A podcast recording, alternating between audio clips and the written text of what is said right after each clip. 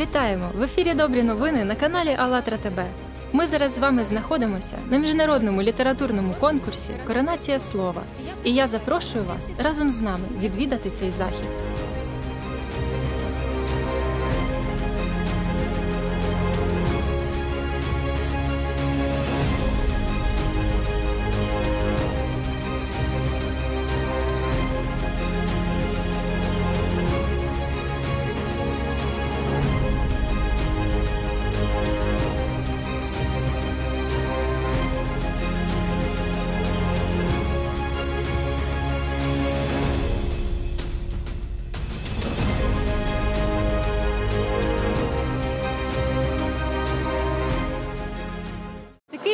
Захід, як сьогодні, він сприяє культурному розвитку, він сприяє активації креативності в людях, сприяє розвитку моральної і духовних цінностей. Як ви вважаєте, як важливо проводити такі заходи? Я вважаю, що надзвичайно важливо проводити такі заходи, і це прекрасно, що вже впродовж 19 років у нас в Україні, в Києві, відбувається коронація слова. Я хочу побажати е, процвітання, хочу побажати наснаги, я хочу побажати всім організаторам і всім учасникам, лауреатам, переможцям. Тільки вперед, тільки пишіть, творіть, тому що правда, наше українське мистецтво таке багатогранне, у нас така глибинна культура, і ми не можемо не е, популяризувати його. Коли ми починали це, то тоді було ну дуже мало нових письменників. Це були всі письменники трошки класики, і ми заснували цей з один плюс один. Так щороку це вже таке знаєте, як сенс життя. Це вже таке щось воно. Невід'ємне від нас, і вже ти коли взявся, це вже як твоє дитя, ти його розвиваєш, розвиваєш, воно йому вже 10 років, вже 15. І у нас перші премії між собою не змагаються, бо ми хочемо, щоб новенькі підростали імена, щоб свіжі були. І ми придумали грант коронацію. Раз у 5 років змагаються переможці перших премій. І ми заснували золотий письменник України. Ну додали вже всіх письменників, не тільки коронаційних. Мені радісно бачити стільки молоді. Вся команда молода. Молодь пише, надсилає твори, побачите їх на сцені. Навіть 16 років і то хтось переміг пару років назад. Молода, молода пані, ну, дів, чи дівчинка, 14 років, пише роман на 350 сторінок. Так, дуже талановита. Україна надзвичайно Нобелівська талановита. премія чекає точно на українців. Коронація слова це думки, виражені а, мовою вірша, віршовані думки або вір- е, думки прозою, але ж це високі думки, а, над якими треба замислитись не 5 хвилин. Для української е, літератури і взагалі для всього культурного, що у нас є, це невід'ємна і важлива частина, яку треба підтримувати. Треба їх надихати такими заходами. е, А задля того, щоб вони е, відчували, що вони потрібні, що про них знають, що їх читають і що вони важливі. От коронація слова саме стимулювала рух, що всі види мистецтва взаємозв'язані. Тобто така дуже хороша синергія вийшла. Ви знаєте, це надзвичайно важливо. Я бачу наскільки це свято сприймається учасниками, всіма учасниками, просто як надзвичайна подія. До неї готуються з цим святом вітають одне одного. Це дійсно надзвичайна подія в світі літератури. І коронація слова, оце перо, біле перо на, на червоному тлі. е, Це така, знаєте, всепереможна радість, що людина, незважаючи на усі виклики цивілізації, залишилася людиною, тому що саме це нас зберігає, робить людьми, які можуть любити і цінувати кожну хвилину на цьому світі. Очень важна литература в жизни каждого человека. Очень важны знания, потому что без знаний мы можем не знать, куда нам двигаться. Благодаря литературе, информации, культуре, развитию формируется какая-то божественная культура внутри каждого человека. Это свет, это красота, это новые идеи, это новые мысли, это развитие. Поэтому очень важны такие мероприятия, как сегодняшние. Вот это очень важно. И круто, что люди это делают для людей. Саме коронація слова це така подія, яка дозволяє, тим більше стимулює людей для того, щоб творити більше, і це прекрасно.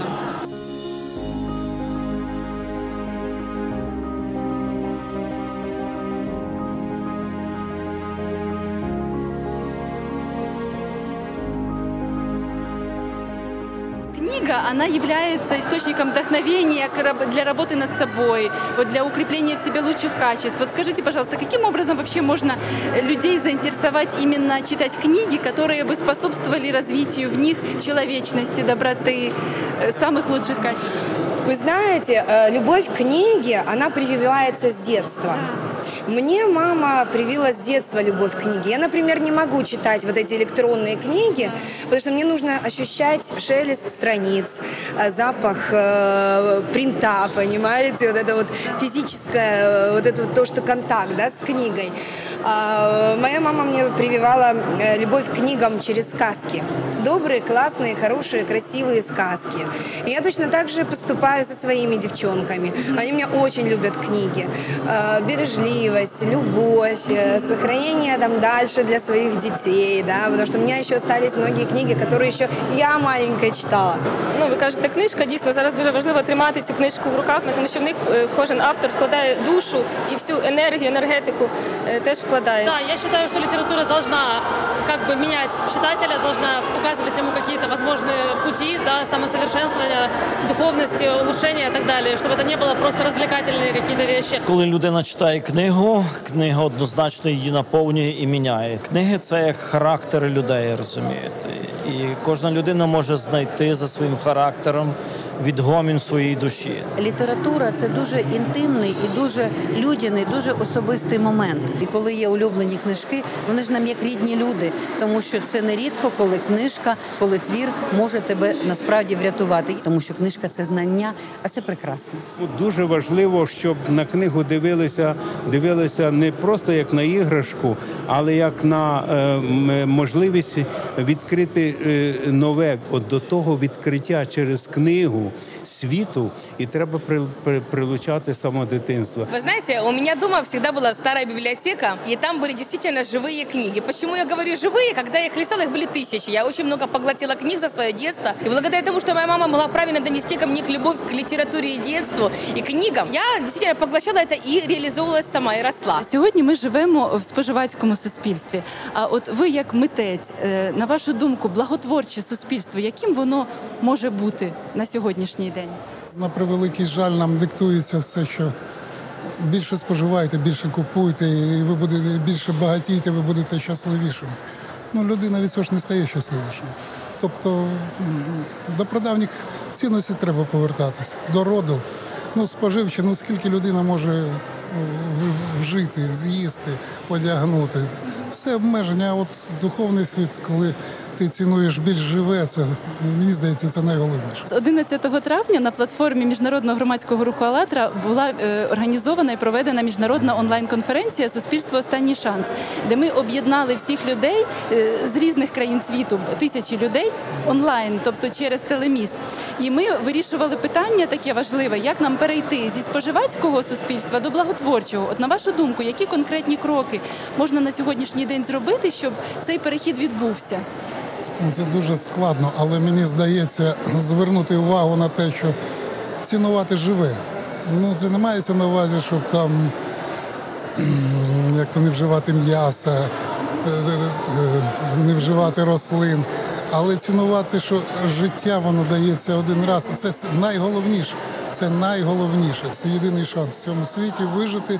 Це цінувати життя, це цінувати найближнього. Все Це суспільство, яке вміє ділитися. Та? Це суспільство, яке не тільки хоче наживатися, не тільки егоїстично думає про себе, кожен тільки про себе, але воно розділяє, та? розділяє цінності. Суспільні цінності, е, матеріальні цінності. Тоді є в суспільстві мир, договір, є співпраця, я вважаю. Во-первых, нужна доброта и любовь к ближнему. Когда люди радуются, когда люди получают наслаждение и счастье. Вот, вот это вот э, для меня это самое главное. Люди мають бути благодійними. І знаєте, якщо в людини ось тут є тепло, розумієте, то вона любить всіх і все. Культура у всьому. Культура повинна бути не тільки в написанні книжок і пісень, вона повинна бути і в вирощуванні хліба, і в, виробництві найскладніших машин, і науковій творчості, бо наука то, то найвища форма творчості. Все ж таки слово це дуже добре. Воно за- воно було першим, але все ж таки і- повинно йти за ним і діло. Нужно развивать себя, свою душу, свой мир. Вот. И тогда, если каждый человек ну, это будет делать, тогда и общество, наверное, как-то в целом вот изменится. Все ж таки ми будуємо інше суспільство, і саме от такими заходами, як сьогодні, ми його впроваджуємо. Чем больше будут люди созидать, тем будет приятнее у нас общество. Действительно, у нас мало кто за- задумывается над этими всеми вещами. А если будет задуматься, я думаю, что у нас будет общество более осознанным, более э, правильным, и в нем находиться будет комфортно. Все, що ти створюєш, це є продукт. Це є те, чим ти ділишся. І коли ти робиш це для того, щоб була користь комусь, не просто тому, що ти такий класний, от почитайте, а щоб це було корисно, от тоді почнеться, мені здається, якесь нове життя у нас у всіх. От це стосується не тільки творчості, не тільки літератури, це взагалі і політика, і музика, і все, що завгодно. Робіть, щоб це було корисно. Людина може бути істинною лише у творчості. Це такий острівець душі, на якому ти де ти раюєш. Недаремно сказала наша велика Ліна. Люди, будь- будьмо взаємно красивими. Просто треба не стомлюватися, ставити себе на місце тієї людини і чинити з нею так, як би ти хотів. Е, Щоб з тобою чинили. Отже, люди будьмо взаємно красивішими і добрішими, і нехай коронується наше славне слово, тому що це велика спонука для усіх людей.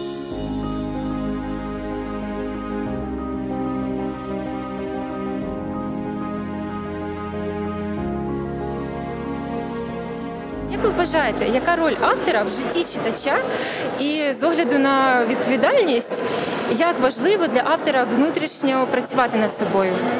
Я вважаю, що поезія і взагалі література в цілому повинна нести позитив.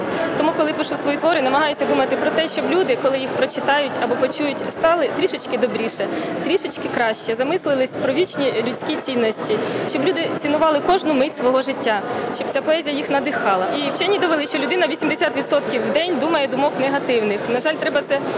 Це не дуже добре, і хочеться це змінювати. Завдяки поезії, завдяки літературі, це реально, це можна змінити. Тому закликаю всіх творчих людей дійсно писати про позитивне. Звісно, є внутрішня цензура, так звана у автора, і також автор весе е, в контексті відповідальності самого за себе, також несе цю відповідальність. Якщо він порушує якісь моральні, етичні е, принципи або є деструктивним, то я думаю, він отримає е, покарання від суспільства певну оцінку, але також від е, попиту на себе. Ну, це таке складне питання. Дуже, до речі, дуже дякую вам за цікаві питання. Вони насправді заставляють зараз трішечки подумати. Безумовно, письменництво це відповідальність, і будь-які ну будь-яка людина, а автор як публічна особа, яка транслює е, свої думки, яка може, м, скажімо, передавати якісь теми, якісь важливі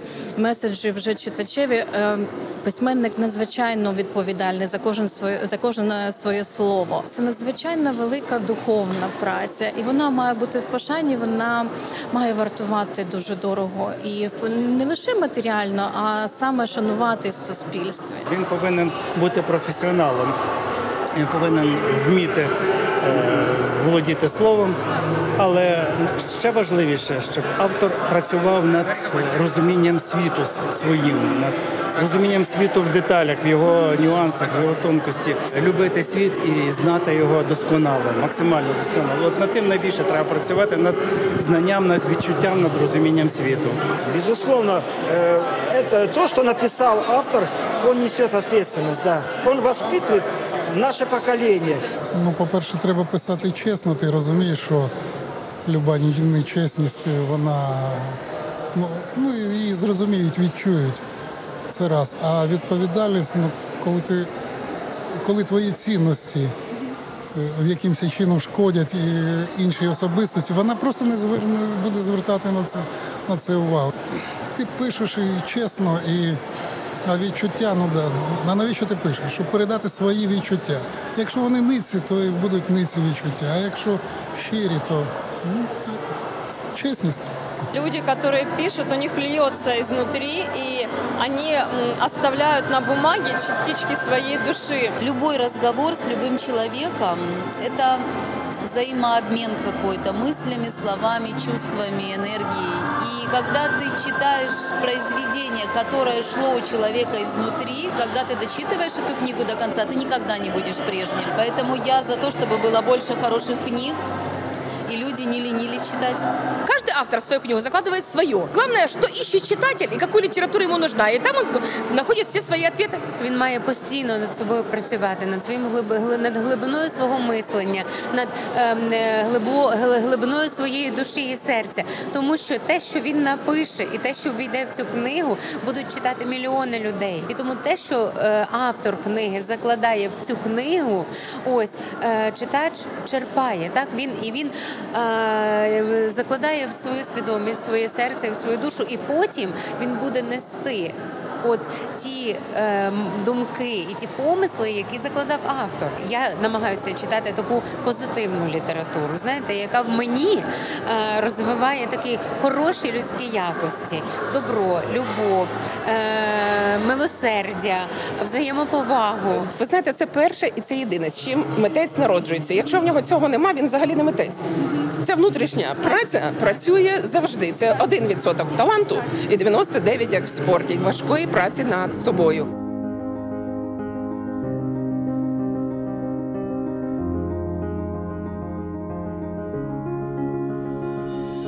На вашу думку, що об'єднує внутрішньо всіх людей в світі, незалежно від національності, віросповідання, що спільне в усіх людей? Я думаю, віра в добро. Кожна людина вона об'єднана чим? Е, кожна людина хоче щастя, бажає щастя, вірить у добро, вірить в те, що добро завжди переможе зло. На цьому побудовані всі казки світу. Ось це те, що нас об'єднує. Всі люди на землі хочуть одного і того ж. Вони хочуть бути щасливими, хочуть, щоб їх любили. Вони хочуть віддавати свою любов. І це так, це нормально. Це, це те, що має розуміти кожна розумна людина. Наверное, объединяет людей любовь, потому что это единственное, что э, связано со всеми религиями, всеми национальностями, всеми людьми. Любовь – это единственное, что нас объединяет, независимо от э, границ, языковых барьеров, потому что только с любовью можно создавать, созидать. Любовь – это единственное международное слово. Я думаю, это состояние любви которое невозможно описать. Вот той вот абсолютной любви, которая, по сути, окружает нас э, везде. Вот нас объединяет э, любовь ко всему доброму, хорошему и светлому. Вот это вот секундное состояние абсолютного счастья, любви, доброты, я уверена, оно объединяет всех нас. Внутрішній стан людини, так як вона себе почуває в даний момент, взагалі, що вона як вона сприймає світ. І найголовніше у людей це ми. На внутреннем уровне объединяет дружба. Все благодаря друзьям, наверное, это и движет миром. Если у человека есть что-то искреннее и настоящее, он находит 2 миллиона таких же подобных себе, дружит, и благодаря этому прекрасному чувству находит разные коммуникации и решение своих вопросов. Я так думаю, що в нас є тільки одне любов і взаємоповага. Це те, що нас об'єднує, це те, що незалежно, як ви сказали, від віросповідання, від релігії, від національностей, від кольору шкіри. Це тільки почуття любові. Якщо людина володіє цим почуттям, вона буде любити людину незалежно ні від чого. Вона просто буде її сприймати такою, яка вона є, і намагатися своєю любов'ю світ робити краще. А любов породжує любов. І якщо б в світі було більше любові, не було б воїн. Я знаю, як важливо посміхатися, випромінювати добро. Тільки любов і взаємоповага можуть об'єднати світ. Об'єднати людей може любов. Адже це те почуття, яке може знайти відгук в кожному серці. Що б ви хотіли побажати всім глядачам «АЛЛАТРА ТБ» по всьому світу? От щоб в нас більше людяного було, і тоді е, з'явиться і совість, з'явиться користь, і з'явиться реальне відчуття, що ти є щаслива людина, і тобі подобається жити і жити так. Любите друг друга. Я вам желаю счастья и, конечно же, мира. Ну знаєте, в першу чергу хочеться такого банального побажання висловити миру людям у всьому світі, бо це найважливіше. І думаю, бути щасливими. щоб ми всі жили в мирі, щоб ми всі були щасливими, щоб щасливими були наші діти. І щоб ми читали чим більше, розуміли через культури один одного, щоб наша планета була захищеною, захищеною від негараздів, від е, воєн, від всякого зла. Тому всім добра, всім здоров'я, всім щастя. Хочу побажати, щоб е, най, найголовнішою турботою про них у їх житті завжди було був пошук прекрасного. Коли ми будемо мати можливість всією душею щиро шукати красоту, красу в собі, красу в світі, то я думаю, то і буде щасливим життям. Бажаю мислити позитивно, жити позитивно. Щоб з вами не сталося, знайте, що все, що не робиться на краще. Можливо, так потрібно в вашому житті на даному етапі. І потім ви будете згадувати про цю подію з усмішкою. Все робиться на краще. Любіть природу, любіть одне одного, любіть цей світ. Будьте добрими, будьте щасливими. Та я хочу побажати найбільше це миру, миру в душі і над головою. Це найважливіше, а все інше пристане, все інше додасться. І не зраджувати собі. Я бажаю щастя, тому що людина приходить на цей цей світ для того, щоб е, бути щасливою. А ко- для кожного щастя воно в чомусь особливому. А, гарна, цікава книжка це теж щастя. От я хочу, щоб цікаве слово воно теж було щастям. Творіть добро, і ви обов'язково будете щасливі. Спасибо вам большое. Спасибо. Спасибо. Вы, вы потрясающие. Спасибо вам за то, что приезжаете на такие мероприятия и как солнышко освещайте зрителям, что тут происходит.